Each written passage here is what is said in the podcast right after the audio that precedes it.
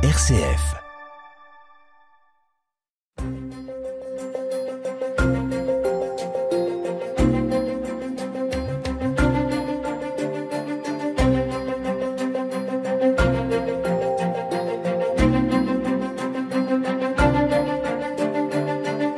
Bonjour, bonjour à toutes et à tous. Un malvoyant sur deux ne reçoit jamais d'aide dans la rue. C'est en partant de ce chiffre interpellant que je vous propose aujourd'hui une émission qui leur est consacrée. Il y a quelques jours, la Ligue Braille proposait sa campagne de sensibilisation sur le thème de la mobilité. Les trottinettes qui jonchent les trottoirs à Bruxelles surtout sont un calvaire pour les malvoyants. La Ligue Braille soutient et accompagne gratuitement plus de 15 000 personnes aveugles ou malvoyantes vers une plus grande autonomie, l'occasion de les mettre en lumière, c'est le cas de le dire. C'est 124 collaborateurs et 539 volontaires. Pour en parler, j'accueille Sylvie de Grelle, chargée de communication à la Ligue Braille, Coralie de Copin, accompagnatrice à la Ligue Braille et formatrice en locomotion, et Gérard Barillot, malvoyant.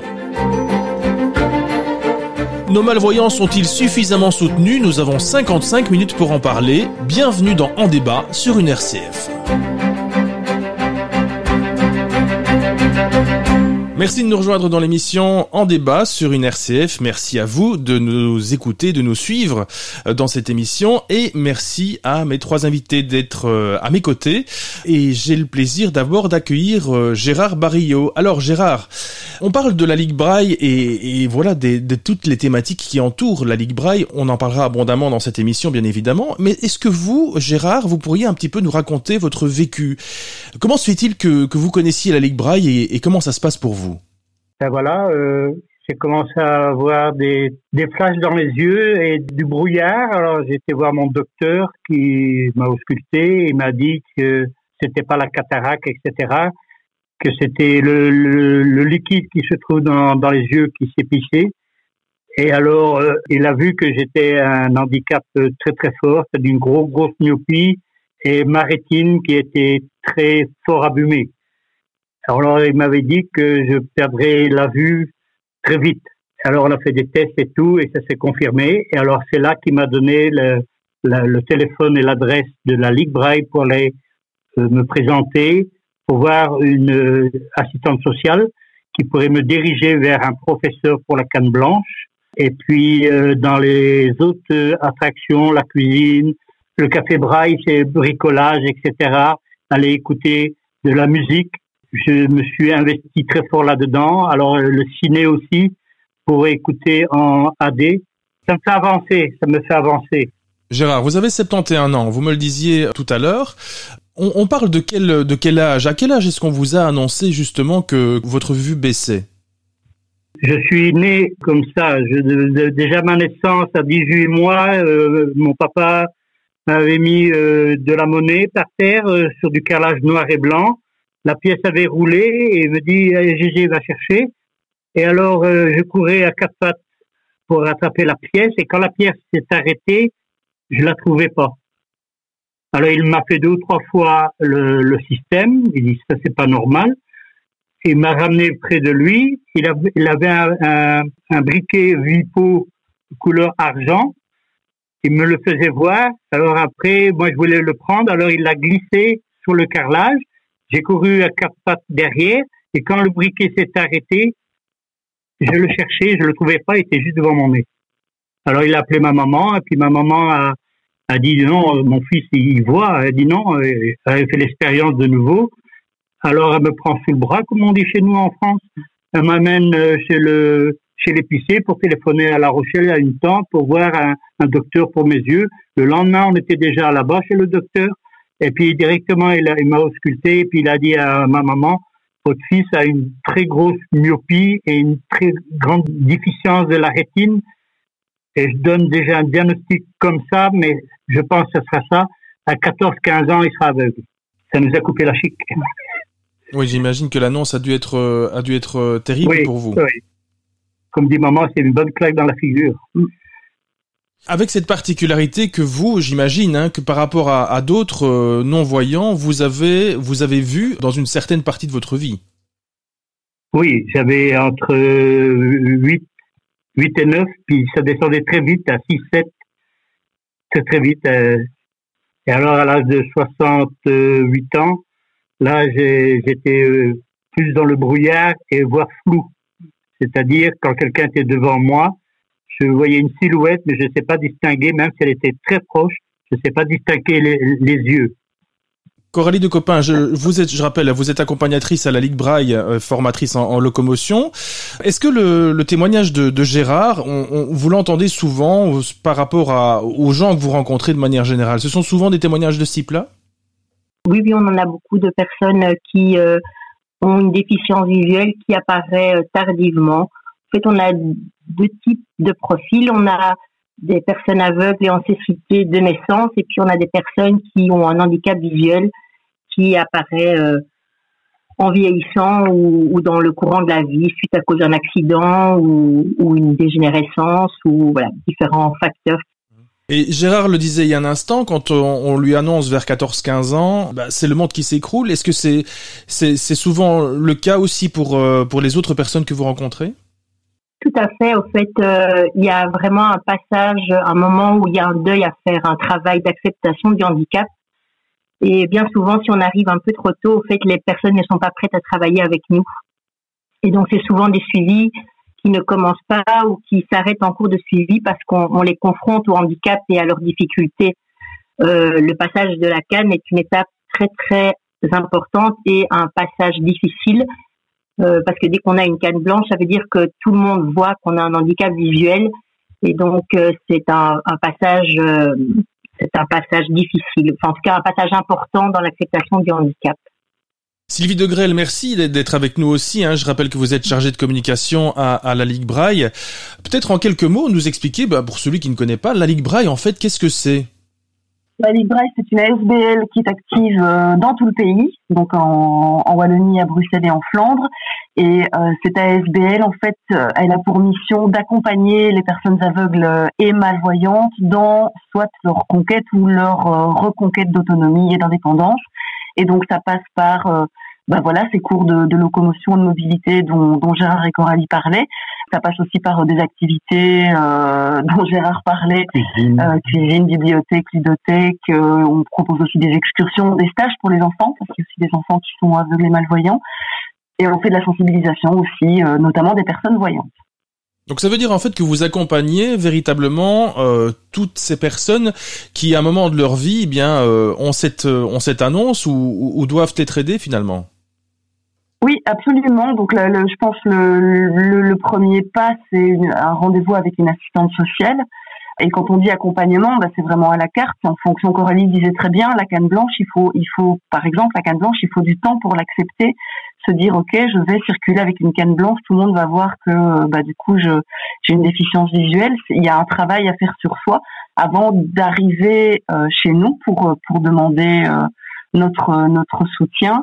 Et euh, donc il y a des entretiens avec des assistants sociaux. On va par exemple chez, chez des personnes pour aménager leur intérieur, pour aller poser euh, des, des, stickers ou des choses comme ça dans la cuisine pour que pour que tout soit accessible, les téléphones et ce genre de choses. Et donc c'est vraiment c'est de l'accompagnement et c'est à la carte. Voilà, c'est pas c'est pas intrusif. Euh, c'est ce que la personne souhaite quand quand quand les cours de locaux par exemple. Euh, bah, il y a il y a des je pense des, des bénéficiaires qui veulent juste aller chercher leur pain et donc les thérapeutes euh, les accompagneront euh, pour faire ce chemin-là, pour qu'ils le mémorisent et l'apprennent. Et puis il y a des gens comme Gérard qui voilà qui veulent prendre le tram, qui veulent prendre le train, qui veulent bouger. Voilà, je pense que c'est un peu à la carte en fait. On accompagne les personnes. En fait, on, a un premier entretien avec eux où on évalue un peu leurs difficultés liées à l'handicap visuel et avec eux on établit un peu euh, où ils ont envie qu'on les aide. Et parfois quand ils sont au tout début euh, de leur handicap, parfois c'est juste mettre un petit marquage sur leur machine à laver, leur tac électrique euh, pour pouvoir euh, cuisiner, faire leur programme de la machine à laver sans forcer leur vue. Et puis souvent ça ça ça vient comme ça étape par étape, ça va être parfois le livre audio, passer au livre audio aussi, expliquer l'appareil DESI, puis ça pourrait être un petit cours de cuisine pour pouvoir euh, se servir à boire, euh, faire sa tartine. Et au fur et à mesure, comme ça, les gens évoluent dans l'acceptation du handicap. Et puis on arrive euh, bien souvent au, déplacement qui est quand même un, gros, gros suivi que l'on a et, où on a beaucoup de demandes.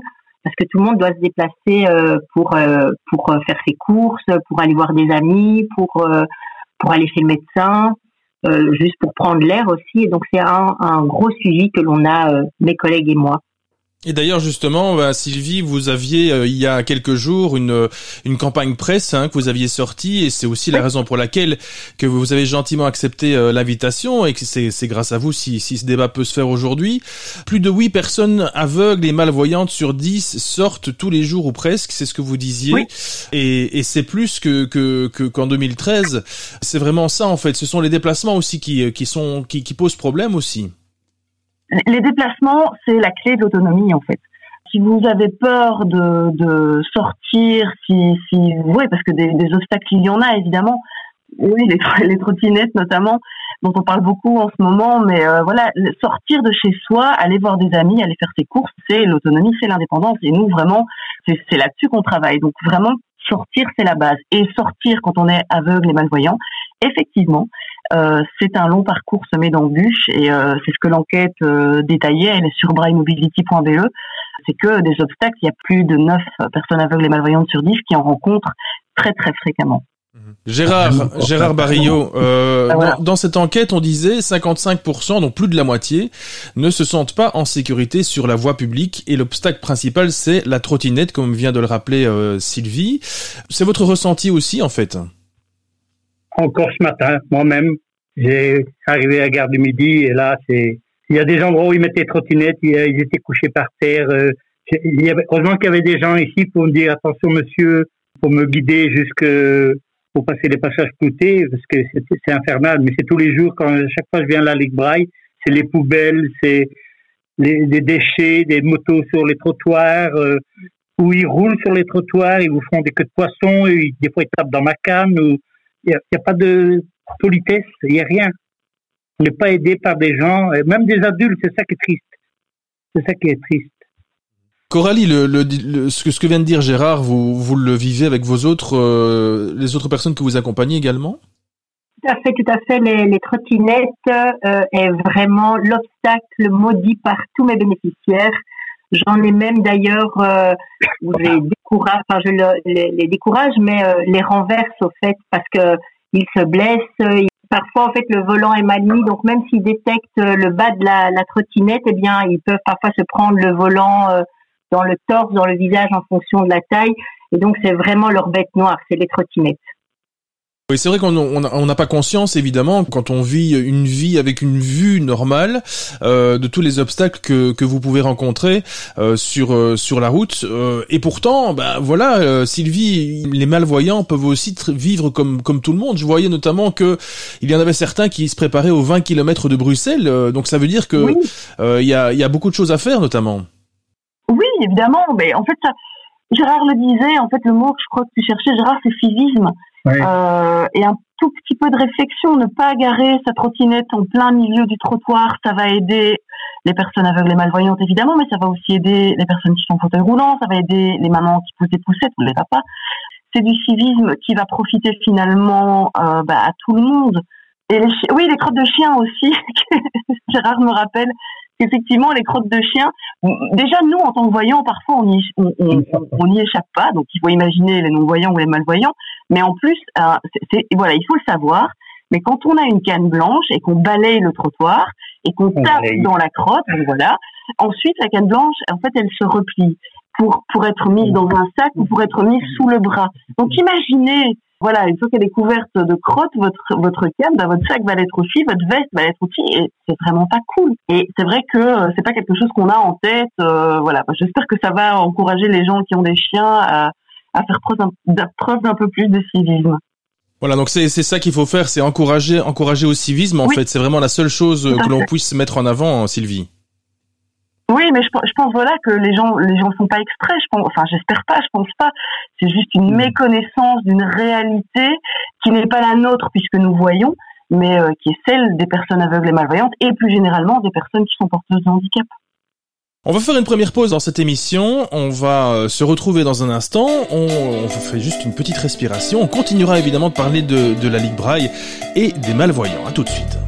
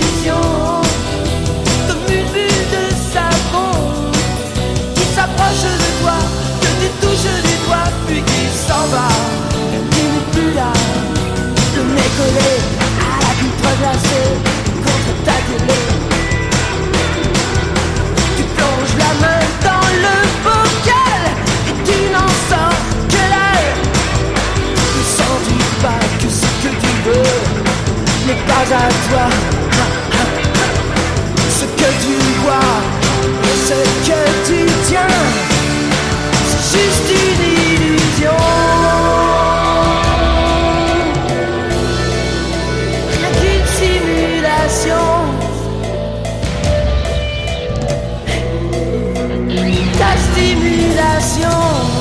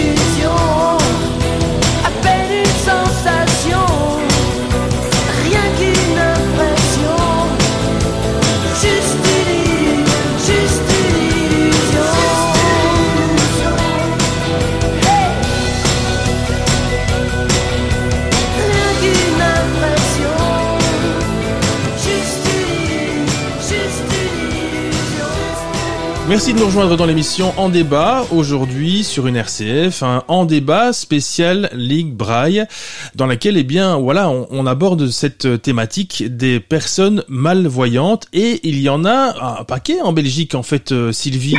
Est-ce que vous pourriez nous donner un petit peu quelques chiffres, quelques ordres d'idées en fait?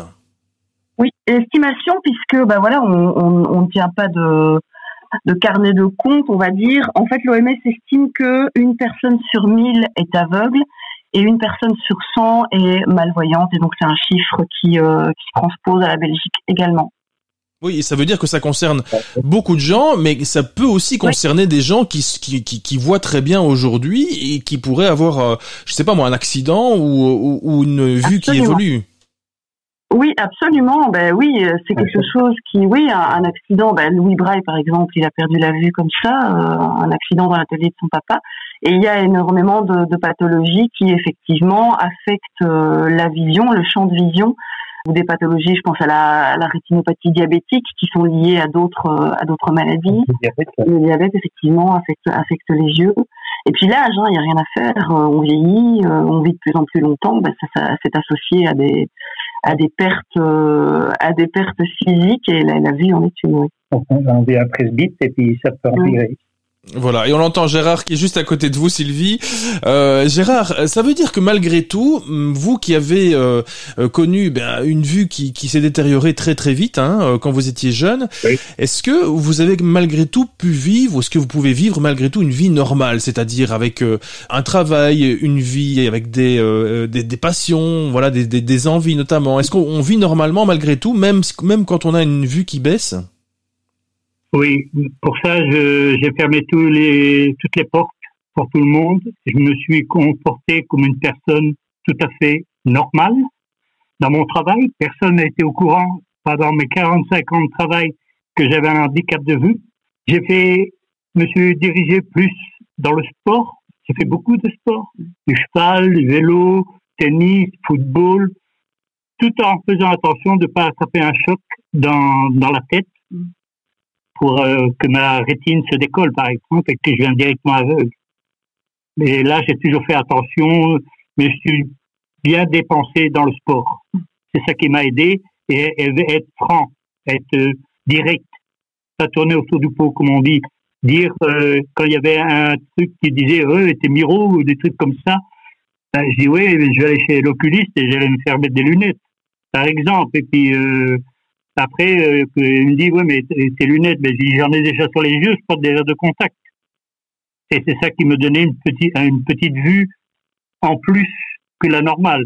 Au lieu d'avoir 5, 6, eh ben, j'avais 6, 6 et demi. C'est toujours un plus pour moi.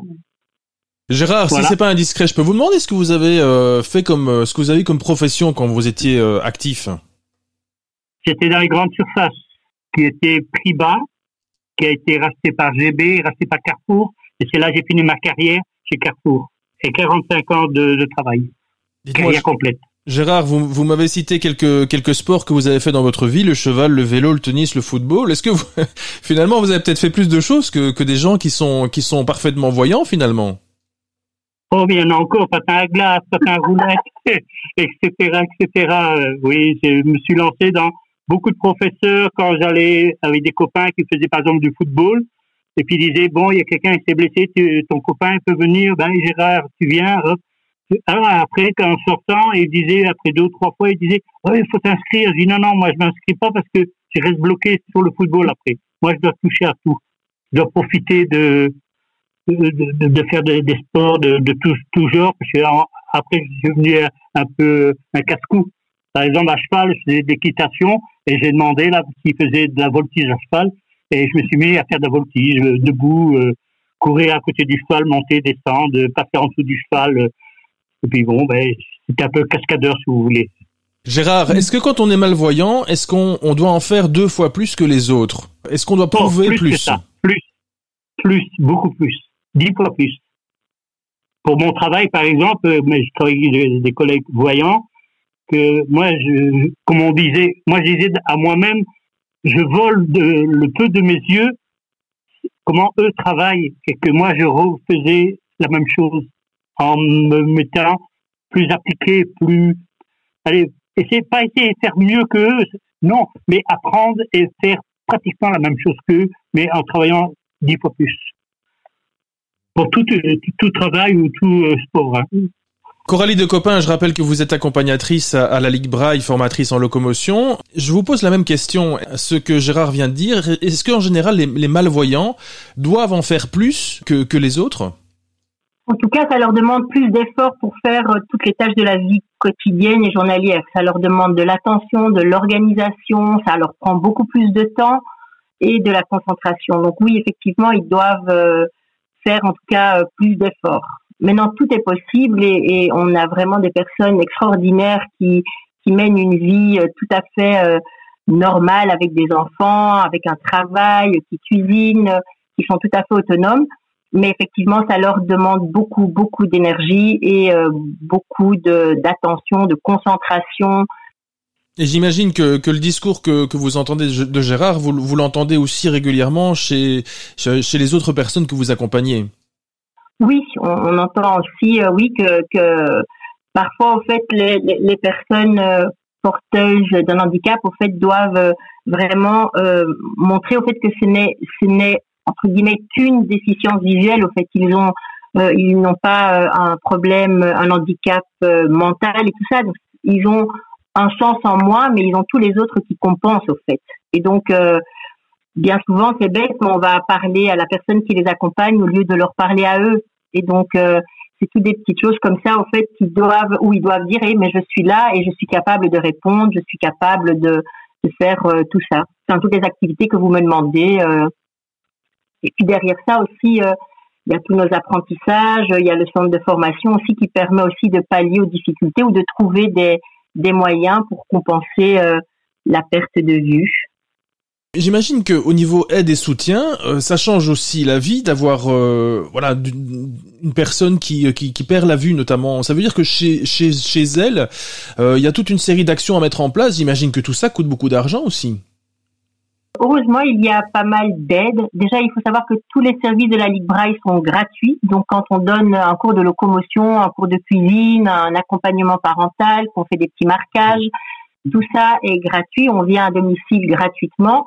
Par contre, il y a aussi des aides du fonds bruxellois, de la VIC, et en Flandre aussi, il y a un, fonds qui euh, permet euh, aux personnes de pouvoir avoir une aide financière pour euh, l'achat du matériel. Malheureusement, en Belgique, lorsqu'on a un handicap visuel qui apparaît après 65 ans, en fait, ils ne peuvent plus bénéficier de cette aide. Et donc, voilà. Mais il y a des choses qui sont mises en place pour pouvoir aider ces personnes.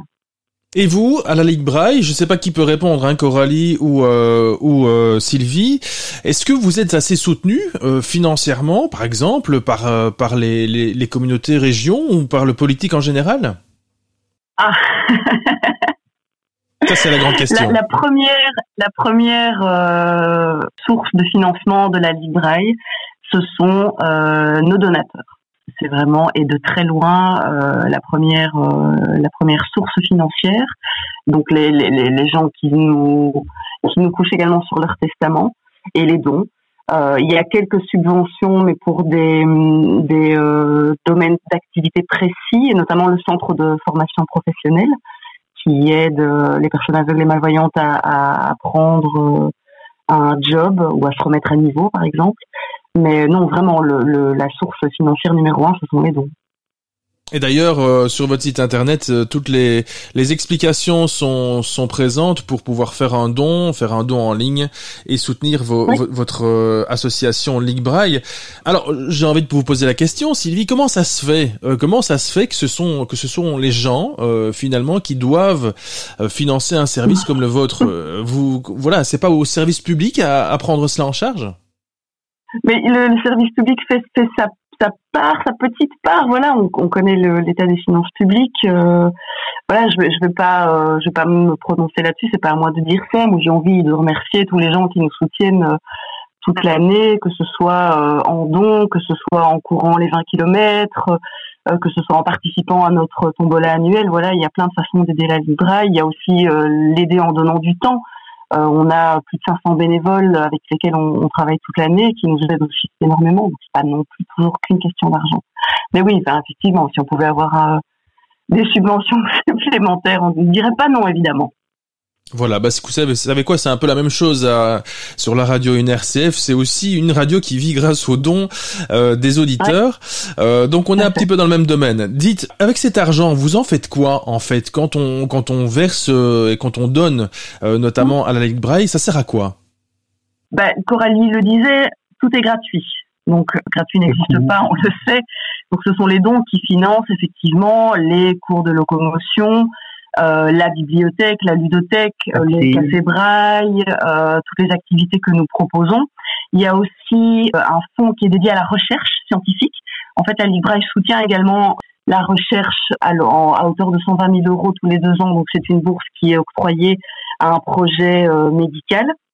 Donc la, la donne également à, à, la recherche et là en l'occurrence on, on, a récompensé un projet qui travaille sur le glaucome, qui est une, pathologie euh, extrêmement répandue. Qu'est-ce qu'on fait d'autre? Oui, Des stages à la mer, euh, des stages enfants pour euh, les plus jeunes. Il y a des fonds aussi, il y a quelques fonds comme le fonds DESI pour permettre aux personnes d'avoir un appareil qui permet de lire les livres audio à moindre coût. Les musées et tout donc vous avez un véritable soutien en tout cas et, évidemment toute une série d'activités à, financer. Et puis j'imagine aussi un encadrement, euh, Sylvie, hein, euh, qui, doit être euh, présent au niveau de la Ligue Braille avec des employés notamment. Oui, ben, nous sommes je pense plus d'une centaine et surtout évidemment ben, les assistants sociaux, les, les professeurs de locomotion qui font un travail extraordinaire et qui font ce travail dans, dans tout le pays. Donc la Ligue Braille, c'est vraiment, elle est présente absolument partout. On a des antennes régionales dans toutes les provinces. C'est pas que Bruxelles. Voilà. Et si vous voulez plus d'infos et si vous voulez donner euh, même euh, à, la Ligue Braille, eh bien, vous pouvez vous rendre en tout cas sur le site internet euh, www.braille.be et effectivement, eh bien, vous aurez toutes les, explications nécessaires. Quant à nous, eh bien, je propose de faire une nouvelle petite pause dans cette émission, puis on se retrouve juste après ceci. À tout de suite.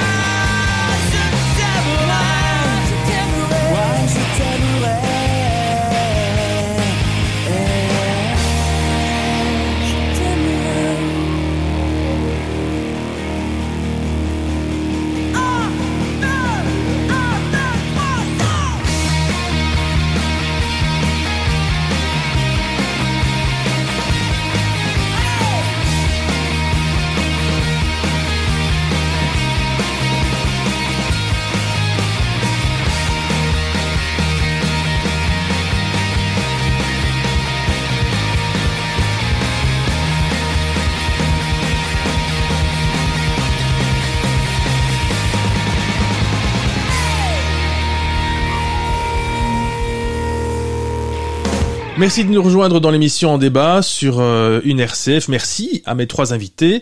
On parle de euh, la Ligue Braille aujourd'hui dans l'émission et on parle euh, des non-voyants et des, malvoyants notamment qui, qui nous entourent et qui sont qui nous écoutent également dans cette émission. À mes côtés, j'ai le plaisir d'avoir Coralie de Copin, accompagnatrice à la Ligue Braille et formatrice en locomotion, Gérard Barillot, malvoyant, il a 71 ans et Sylvie de Grelle, chargée de communication à la Ligue Braille.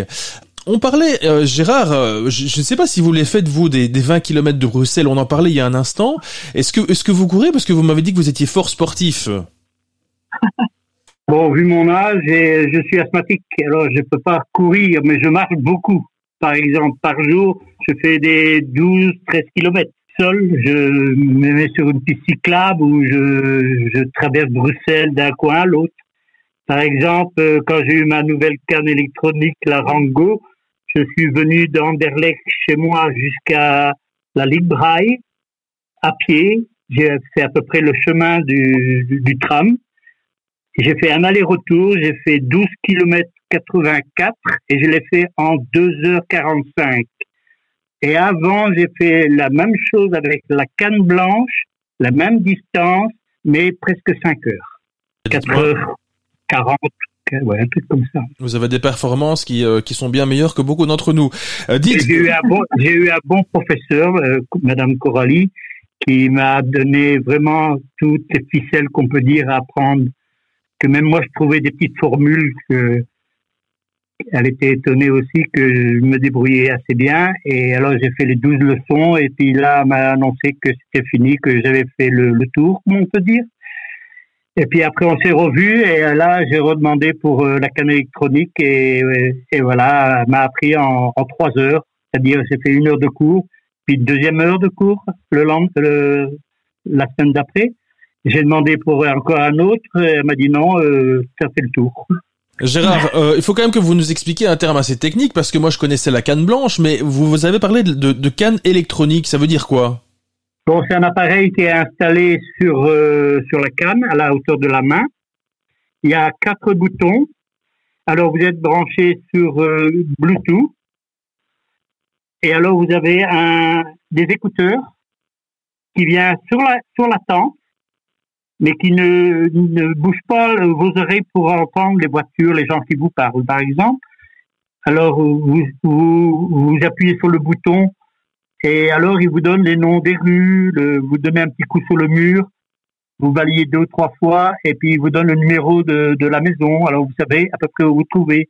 Alors, quand vous le mettez le, en automatique, alors dès que vous avancez, vous arrivez à un carrefour, et il vous dit, vous arrivez à telle rue, vous allez traverser telle rue à droite, c'est pour telle direction. Vous avez un métro, alors j'appuie sur le bouton métro, alors il me dit, vous l'avez à 50 mètres et dit dans cinq minutes vous avez euh, le métro qui arrive et il donne toutes des indications. Et quand je marche, tous les obstacles, parce qu'avant je longeais les murs avec la canne blanche et maintenant je marche au milieu du trottoir, comme tout le monde, on peut dire. Et alors la canne blanche m'indique que des bip bip soit à gauche ou à droite quand il y a les obstacles, des gens, un vélo, une trottinette, mais pas toujours parce que les trottinettes c'est très bas. Le détecteur ne détecte pas dans le sens si la trottinette est, est droit devant moi ou couchée. Ça, c'est là où on ramasse euh, les trottinettes dans les jambes et tout, ou comme Coralie a dit tantôt, les, les guidons dans les esto dans l'estomac. Alors, je suis arrivé sur un, dans des travaux où des gens, certainement des petits jeunes, se sont amusés à mettre des panneaux de déviation mais au lieu de les mettre dans le bon sens, ils les mettaient dans le sens où il y avait les passages coûtés. Alors, quand moi j'ai passé ma canne, il n'y a pas de problème. Mais après, quand je suis arrivé à la hauteur du, du bord du trottoir, j'ai pris la pancarte en pleine figure. Et ça, c'est pas agréable du tout. Parce que je m'y attendais pas du tout. Oui, j'imagine. Coralie, euh, Gérard parlait de de canne électronique il y a, un instant. Est-ce que ça veut dire que les techniques évoluent aussi quelque part? Est-ce que est-ce que y a un meilleur accompagnement aujourd'hui euh, C'est peut-être un détail évidemment cette canne électronique, mais est-ce qu'il y a un meilleur accompagnement aujourd'hui qu'il y a 10 ans ou qu'il y a 20 ans par exemple?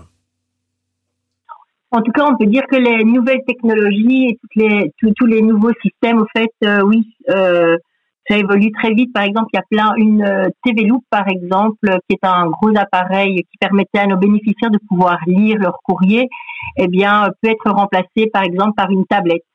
La, la canne intelligente, euh, donc euh, la Rango, permet de détecter les obstacles avec lesquels vous risquez de rentrer en collision. Donc il ne détecte pas les obstacles sur votre gauche et votre droite qui ne sont pas un danger il y a de plus en plus de, de avec toutes ces nouvelles technologies qui euh, permettent de pallier comme ça aux difficultés de nos, nos bénéficiaires. Il y, a, il y, a, par exemple sur un smartphone, il y a des applications qui permettent de pouvoir reconnaître les, les billets, les couleurs, euh, de pouvoir lire les codes barres euh, sur euh, les, les produits qu'on achète dans le magasin. Donc c'est tous des nouveaux systèmes comme ça qui, qui évoluent très rapidement et qui nous permet comme ça de pouvoir aider nos bénéficiaires vers le chemin de l'autonomie. Et je vous pose la question pour l'avenir. Euh, vous le disiez il y a un instant, les techniques évoluent très vite. Est-ce qu'on pourrait, je sais pas, hein, dans, dans un avenir, euh, à 10 ans, 30 ans, 50 ans, s'imaginer peut-être que euh, il y aurait de moins en moins de malvoyants grâce à la technologie notamment? Est-ce que est-ce qu'on va vers ça ou, pas du tout? On est à l'abri de rien, je pense. Enfin, voilà, le, le, monde évolue très très vite, il change très très vite. Euh, euh, oui, bah, ce serait, ce serait super que qu'on puisse guérir euh, les pathologies visuelles. Maintenant, euh, la population vieillit de plus en plus, on vit, on vit de plus en plus longtemps, donc ça va évidemment être associé à à, à, à des pathologies visuelles notamment euh, plus plus nombreuses. Donc oui, je pense qu'à un moment on va on va trouver la solution. Mais c'est vrai que, euh, pour, pour reprendre ce que Coralie disait, les nouvelles technologies, ça fait vraiment partie de leur vie. Euh, c'est un vrai outil, un vrai soutien. Et d'ailleurs, à la Vie de Braille, on organise tous les ans un salon qui s'appelle le Braille Tech, qui aura lieu en, en octobre. Et euh, c'est un salon qui est exclusivement dédié à tous ces outils, tous ces ustensiles technologiques, numériques, euh, digitaux, euh, et qui accompagnent euh, au quotidien les personnes aveugles et malvoyantes. Gérard, vous, ça vous aide, les nouvelles technologies notamment? C'est important pour vous? Euh, Pour lire et tout, non, moi, ça m'intéresse pas. Moi, je suis plutôt bricoleur, mais bon, plus maintenant, malheureusement. Mais moi, je suis avec le, téléphone pour ma, ma canne électronique. Euh, alors, j'ai aussi là, sur euh, mon téléphone, comme Coralie a dit, que je scanne une feuille et le, le programme me lit le truc, le, le programme ou ce qui est marqué dessus, les billets aussi. Mais ça, ça va encore. J'ai un petit le, petit fluide de, des billets en main, ça, ça va. Mais tout ça va évoluer encore. Je, pense qu'ils vont avancer dans la technologie. Peut-être on aura des, des cannes qui qui va nous guider eux-mêmes, peut-être. Qui sait? On fait bien ça avec les voitures. Vous parliez d'une puce tout à l'heure dans le coup, Gérard. Est-ce que vous avez le sentiment que, d'ici 20 ans, 30 ans, 50 ans, j'en sais rien, les malvoyants pourraient disparaître, euh, peut-être grâce à la technologie? Malvoyants, aveugles, ils, ils seront, parce que ça, le, je pense pas, parce que moi j'ai subi une émission à la télévision qui racontait que en Belgique, rien qu'en Belgique, il y a de plus en plus de myopes. Comme vous voyez ça au Japon, en Chine, qui portent pratiquement tous des lunettes, en général à cause des écrans. À cause des écrans, tout ça, la fatigue. Moi, j'ai ma fille qui travaille sur écran. Elle a été prendre des lunettes spéciales avec euh, des filtres, etc. Et malgré ça, après toute une journée et toute la semaine, elle a mal de tête. Des... Et alors, ça donne des autres euh, inconvénients. La fatigue, qui récupère moins pourtant les jeunes encore. Mais euh, tout ça. Je pense que vous voulez dire quelque chose par rapport justement aux, aux nouvelles technologies? Non, je voulais dire qu'effectivement, il y a de plus en plus de choses qui, qui, qui fonctionnent. On parlait de, de, pour se diriger, ben, il y a quand même euh, certaines personnes qui utilisent des GPS pour piétons. Il y a, il y a pas mal d'applications aussi qui permettent de pouvoir euh, euh, se déplacer avec les transports en commun. Et donc voilà, tout, ça, au fait, euh, pallie à des difficultés, répond à, à des difficultés et permet d'augmenter l'autonomie de, de nos bénéficiaires dans les déplacements. Et la Rango, par exemple, est, est un tout nouveau produit et, un tout nouveau euh, appareil qui, existe depuis pas très longtemps et qui pourrait vraiment euh, permettre à nos bénéficiaires de s'orienter et de gagner en autonomie. On le voit bien avec euh, Gérard qui maintenant euh, nous fait des, performances, des déplacements euh, du simple au double. En fait, il est passé de, de, de 4 heures en 2 heures grâce à sa Rango. On va Ouais. faire une, euh, on va marquer une dernière pause dans cette émission. On, on se retrouve juste à- après ceci pour euh, la dernière partie de l'émission. Tout de suite.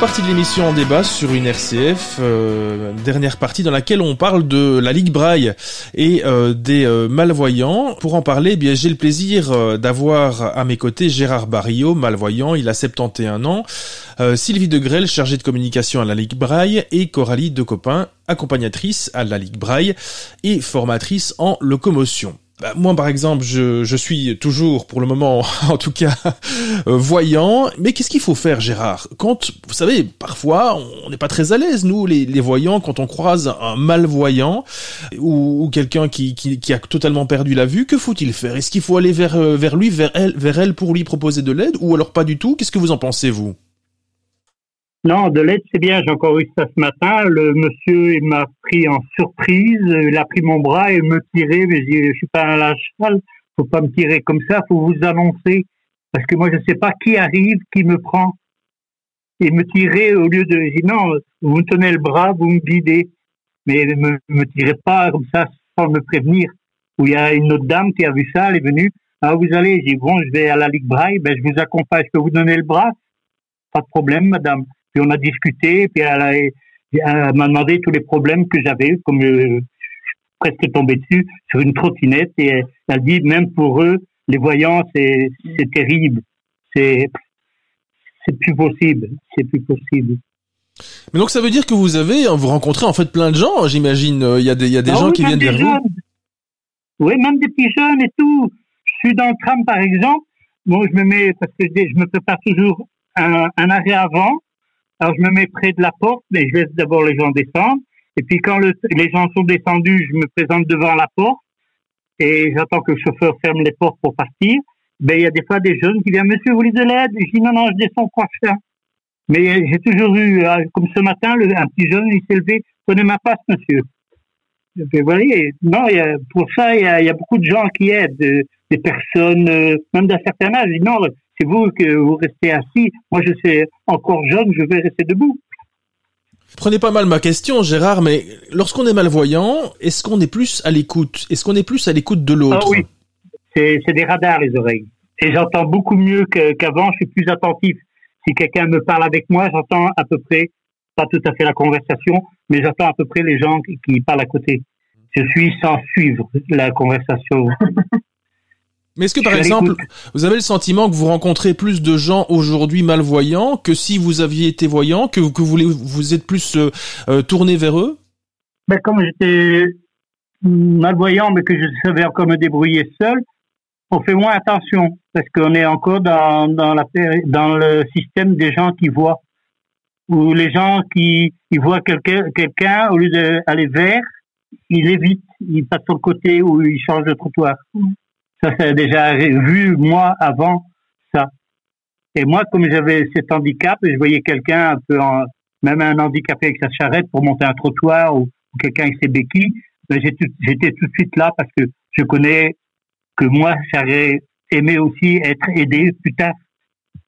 Coralie, euh, je vais aussi vous poser la même question. Quel est le conseil à, donner à, ceux qui, euh, sont voyants et est-ce qu'il faut leur demander d'aller vers euh, les, malvoyants qu'ils croisent dans la rue pour les aider ou pas du tout? Je dirais que oui, mais il faut d'abord leur demander, peut-être se présenter, leur demander si on peut les guider, peut-être leur demander comment les guider, puisqu'il y a une technique pour les guider et lors de la formation, on l'apprend. Donc on ne tire pas, on ne pousse pas. En général, on prend euh, la personne vous, prend au niveau du coude et alors du coup vous marchez légèrement devant lui et il vous suit. Et lui demander aussi très important où est-ce qu'on doit vous déposer? Parce qu'il faut savoir par exemple que les personnes qui euh, se déplacent ont un trajet, ont des repères. Et si vous le mettez à côté du repère, en fait, qu'ils l'utilisent pour poursuivre euh, leur trajet, eh bien, ils sont perdus. Donc, euh, voilà, je dirais de, de, de dire bonjour, de se présenter, de proposer de l'aide, d'accepter aussi si la personne dit non, parce que parfois, euh, les personnes avec un handicap visuel savent très bien où ils sont et se débrouillent très bien et n'ont pas forcément besoin d'aide. Et donc, euh, de pouvoir aussi l'entendre. Et, euh, et puis de demander comment aider et où, euh, et où les, les déposer. Sylvie Degrelle, je rappelle que vous êtes chargée de communication à la Ligue Braille. Vous avez le mot de la fin, en fait. Pour la, conclusion de cette émission, on pourrait encore parler de la Ligue Braille et, des, malvoyants pendant, pendant des heures, évidemment. On est, nous, on est tenu par un timing, vous le savez.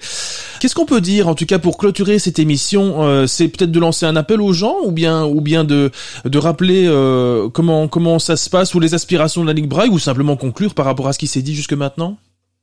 On a beaucoup parlé de numérique, donc je vais donner deux sites internet, braille.be qui est le site de la Ligue et braillemobility.be qui est le, site de notre campagne de la semaine de la Ligue Braille où on a euh, parlé de la mobilité. Cette année, c'était le thème parce que bah voilà, la mobilité, c'est le début de l'autonomie. Si vous voulez nous aider, bienvenue en dons et en temps. On recherche aussi euh, des bénévoles notamment euh, des bénévoles créatifs. Donc si vous avez un petit don, un talent, si vous savez faire quelque chose et que vous avez envie de le partager, nos antennes régionales recherchent des, des créatifs pour animer euh, pour animer les cafés braille. Et puis euh, ben voilà, on, parlait de, de l'aide. euh, C'était aussi une question qu'on qu'on a posée dans notre enquête. En fait, une personne aveugle et malvoyante sur deux ne reçoit jamais ou presque jamais d'aide dans la rue. Et puis, euh, je pense que c'est un peu plus de 21% euh, qui trouvent que cette aide est euh, condescendante ou forcée. Voilà, Gérard expliquait, euh, parfois on est embarqué, Mhm. on sait même pas où on va. En fait, je pense que le secret, c'est de se mettre à la place de l'autre. Et euh, voilà. Ça peut aussi bien leur arriver aussi. Ça vous arriver. Et de et de- d'essayer de, faire les choses avec bienveillance, tout simplement. Eh bien, écoutez, merci pour votre bienveillance à vous. En tout cas, quant à nous, eh bien, on clôture cette émission. Merci euh, Sylvie de Grelle, merci Coralie de Copin, merci Gérard Barillot, merci à vous trois. Euh, merci à vous de nous avoir accompagnés aussi, de nous avoir écoutés.